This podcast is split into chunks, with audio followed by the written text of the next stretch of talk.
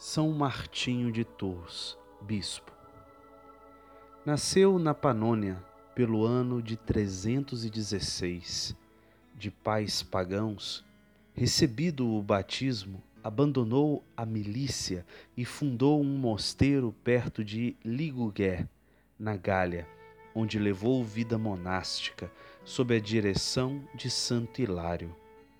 Em seguida foi ordenado sacerdote e sagrado bispo de Tours. Tendo diante dos olhos o exemplo do bom pastor, fundou outros mosteiros, formou o clero, evangelizou os pobres. Morreu no ano de 397.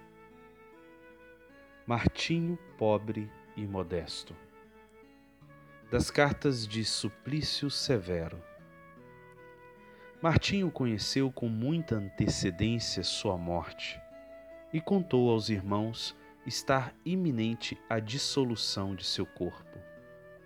Entre mentes, surgiu a necessidade de ir à diocese de Candax, pois os eclesiásticos desta igreja estavam em discórdia, desejando restabelecer a paz, embora não ignorasse o fim de seus dias, não recusou partir julgando que seria excelente fecho de suas obras deixar a igreja em paz.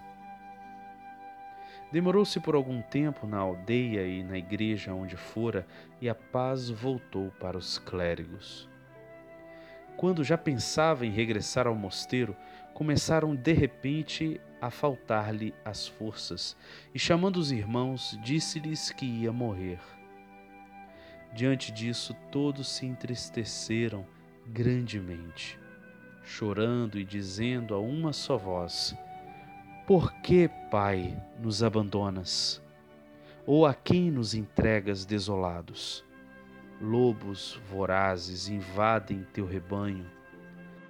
Quem, ferido o pastor, nos livrará de seus dentes? Sabemos que desejas a Cristo, mas teus prêmios já estão seguros e não diminuirão com adiantamento. Tem compaixão de nós, a quem desamparas.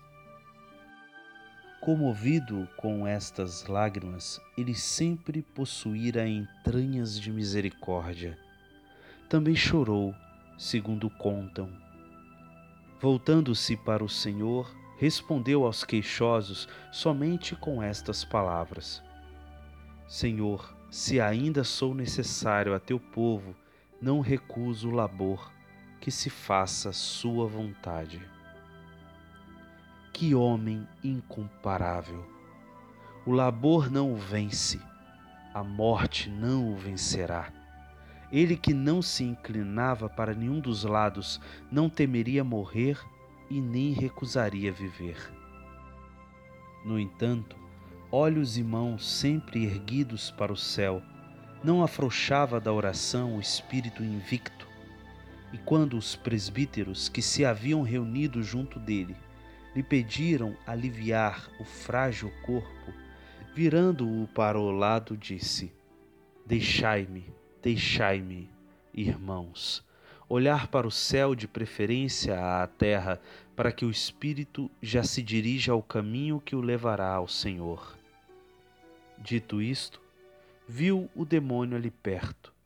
Por que estás aqui, fera nefasta?